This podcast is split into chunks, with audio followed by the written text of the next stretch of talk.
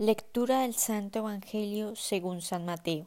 Así pues, todo el que oiga estas palabras mías y las ponga en práctica, se parecerá al hombre prudente que edificó su casa sobre roca.